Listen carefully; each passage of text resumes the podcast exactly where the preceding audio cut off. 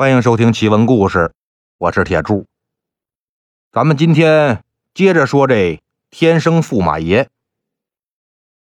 说安举人这儿子安德业生下来就会说话，不仅会说话，还会四书五经、写文章、下围棋。这可把安举人给吓着了，心说这孩子肯定是把上辈子的记忆给留到这辈子了。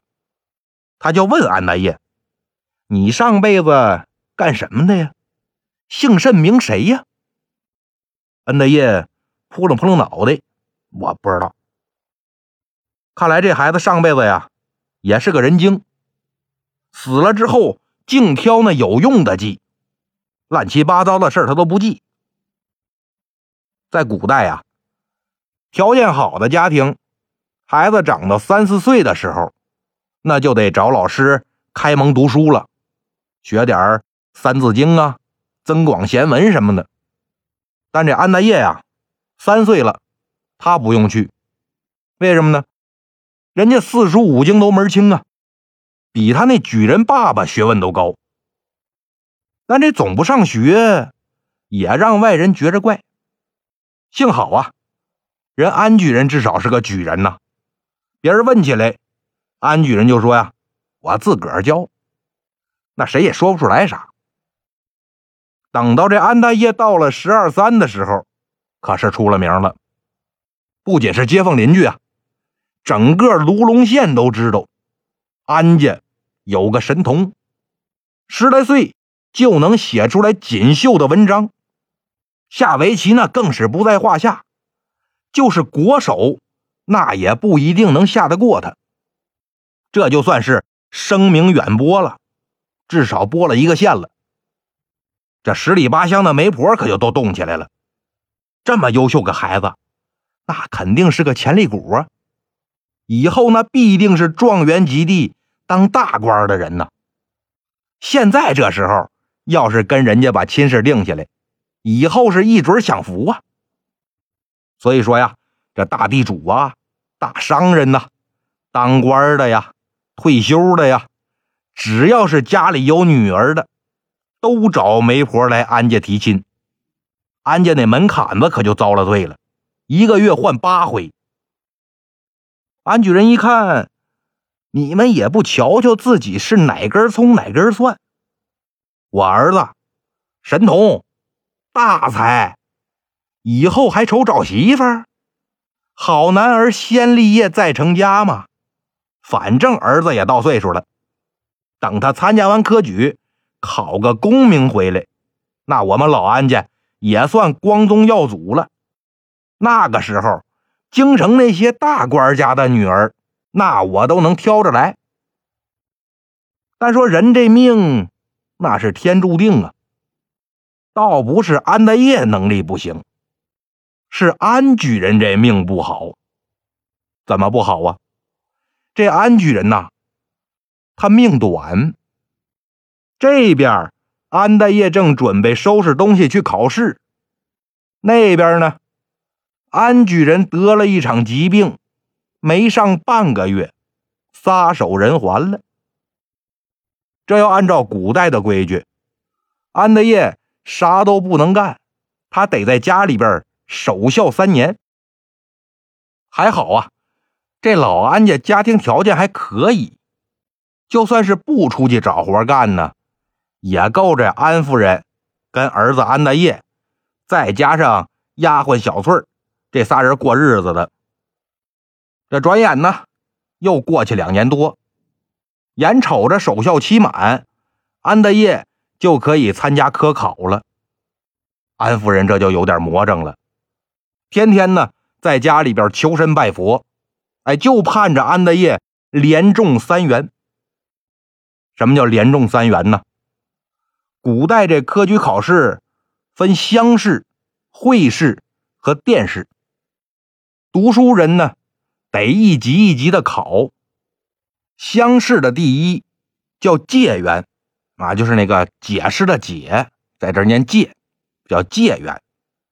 会试第一呢，叫会元。殿试第一叫状元，连中三元就是三次考试全拿第一。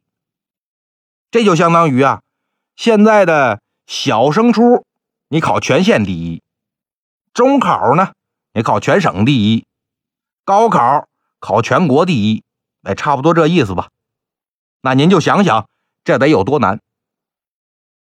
这天晚上，安夫人正躺在床上睡觉，她就听见自己的门吱扭一声开了，老太太。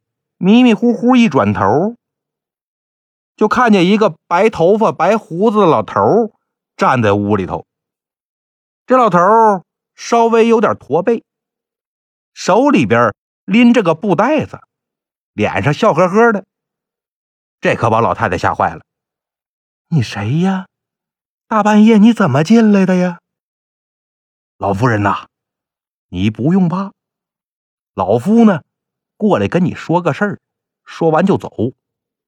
啊，那什么事儿啊？你说，你快说，说完赶紧走。你别着急，你是不是有个儿子叫安大业呀？啊，是是有有。你儿子安大业也到了该娶媳妇的时候了吧？那这么说，你是来做媒的呀？人都是老太太当媒婆。我这没听说做媒的还有老头啊。不过这个孩儿他爹也说了，先立业再成家，得等孩子科考之后再成家也不迟。安老爷呀，还是有见地。这我也不是来做媒的，我就是告诉你啊，你儿子安大业，他天生就是要做驸马的人。你可不能随便就给他说亲呢。老太太一听这有意思了，这老头什么来头啊？怎么说话云山雾罩的？这还没等老太太接着问，老头一转身出门了。出了门呢，还特有礼貌，把这房门也给带上了。老太太赶紧起身，走到门前，把这门一拉，看院子里边一个人都没有。嘿，奇了怪了啊！难不成我遇上神仙了吗？等到第二天一早，安德业来给老太太请安，老太太就把昨晚上啊是这么这么回事跟儿子说了一遍。安德业一琢磨，白胡子老头手里边拎个布袋子，还说我能当驸马爷。那按这路数来看，这老头是月老啊。那为什么安大业认为这老头是月老呢？月老咱都知道啊，月下老人嘛，专门是负责保媒拉纤的。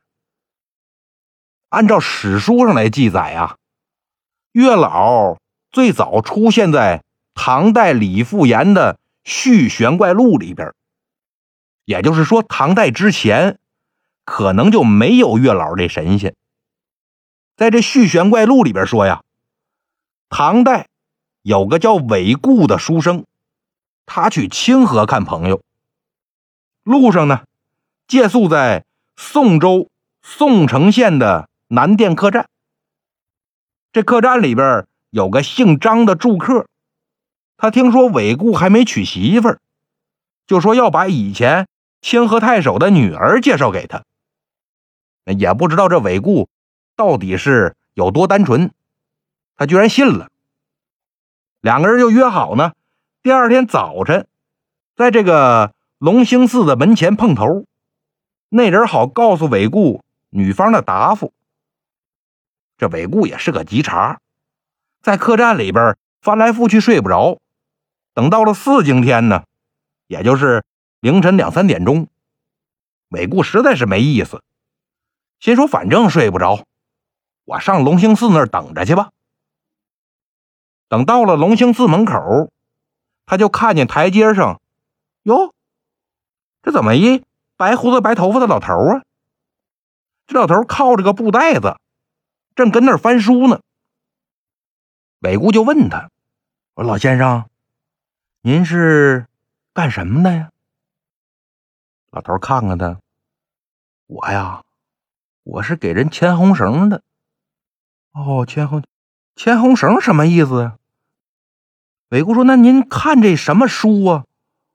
我怎么一个字都看不懂啊？”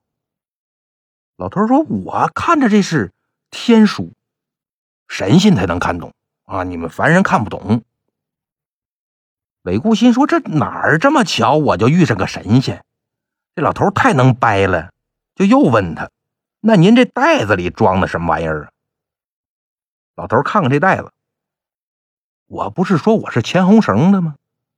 我这袋子里呀，装的就是红绳。比如说啊，注定要结婚的男女，在他们生下来的时候，我就把一根红绳拴到他们俩脚上，以后甭管发生什么事儿，他俩肯定得结婚。韦固一听，这有点意思啊，他就想问问我。跟那钱太守的女儿是不是命中注定啊？他就问这老头：“那您看，我跟谁能结婚呢？”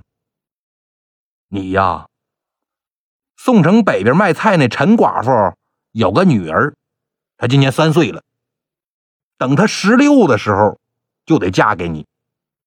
至于那个什么钱太守的女儿啊，你别想了，跟你没缘分。反正这中间啊。又经历了很多波折，最后是十三年以后，韦固果然是娶了陈寡妇的女儿。由于这个韦固见着这老头是在月亮底下，所以后来人们呢就把这个神仙叫月下老人，简称月老。月老那形象呢也就固定成了这白胡子、白头发，拎个布袋子。没事拴个红绳，哎，这么个形象。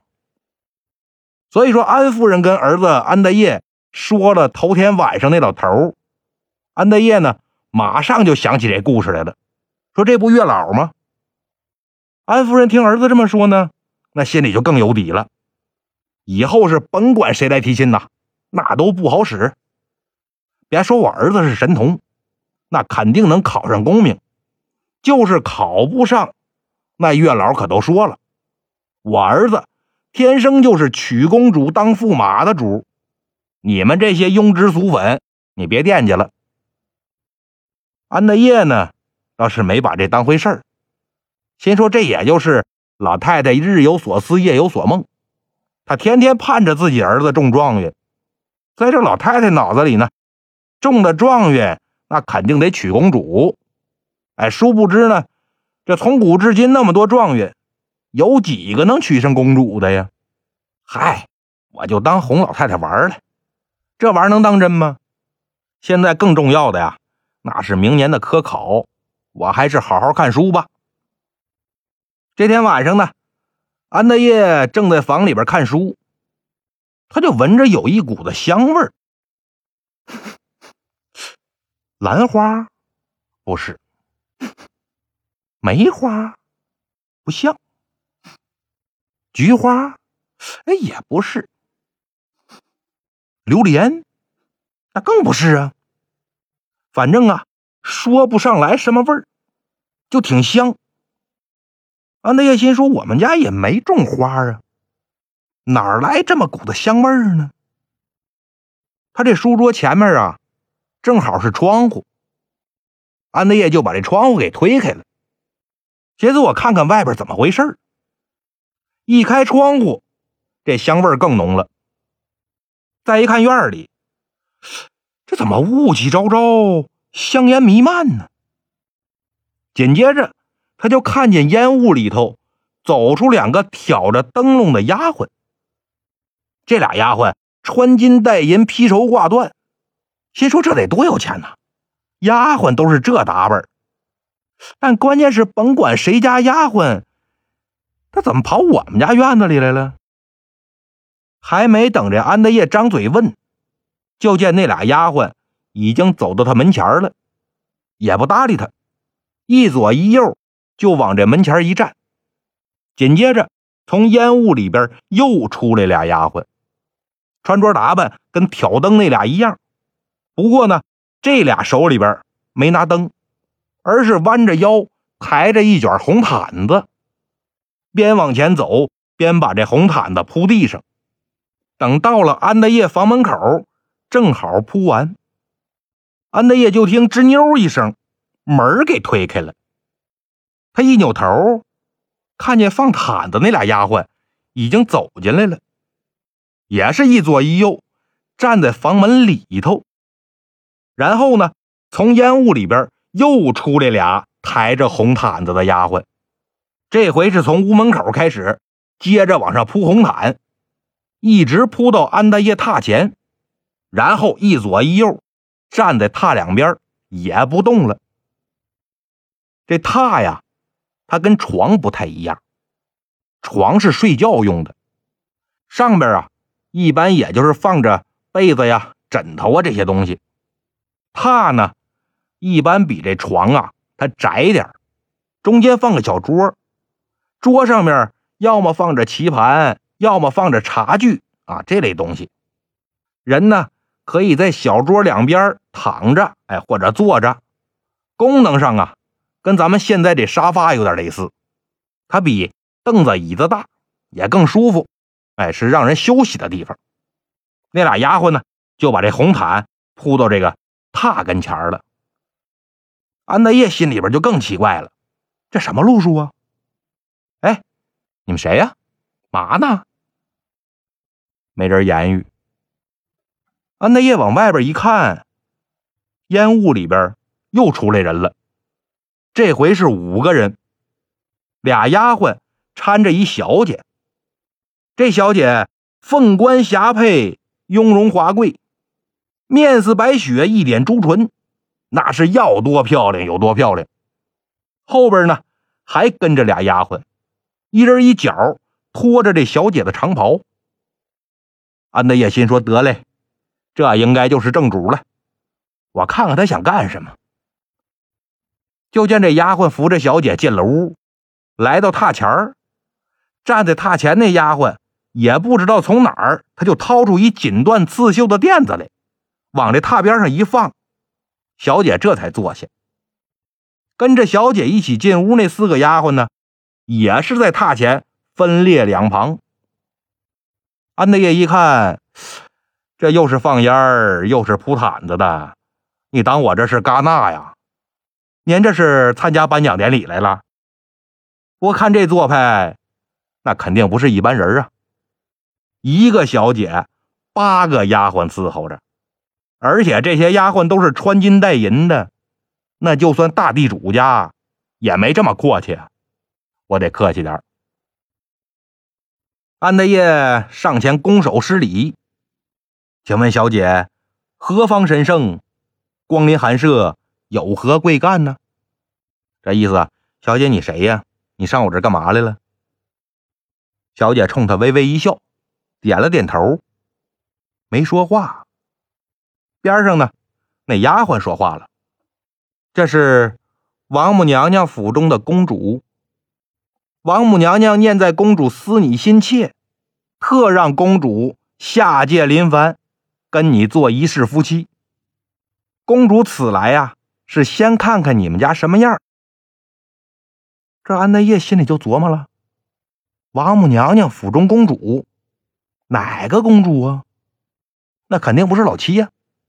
那老七嫁给董永了。哎，那要这么论的话，我是董永大舅哥啊。哦，那敢问公主怎么称呼啊？公主也不说话。丫鬟接着说：“云罗公主。”哦，云罗公主。那这个听这位姐姐的意思，公主思我心切，王母娘娘这才开恩。那么说，我跟公主以前是认识吗？丫鬟。刚要说话，公主在这一抬手，那意思啊，你别说，我来。文曲星君，看来你是什么都不记着了。好了，今天的故事就到这里了，咱们下集再见。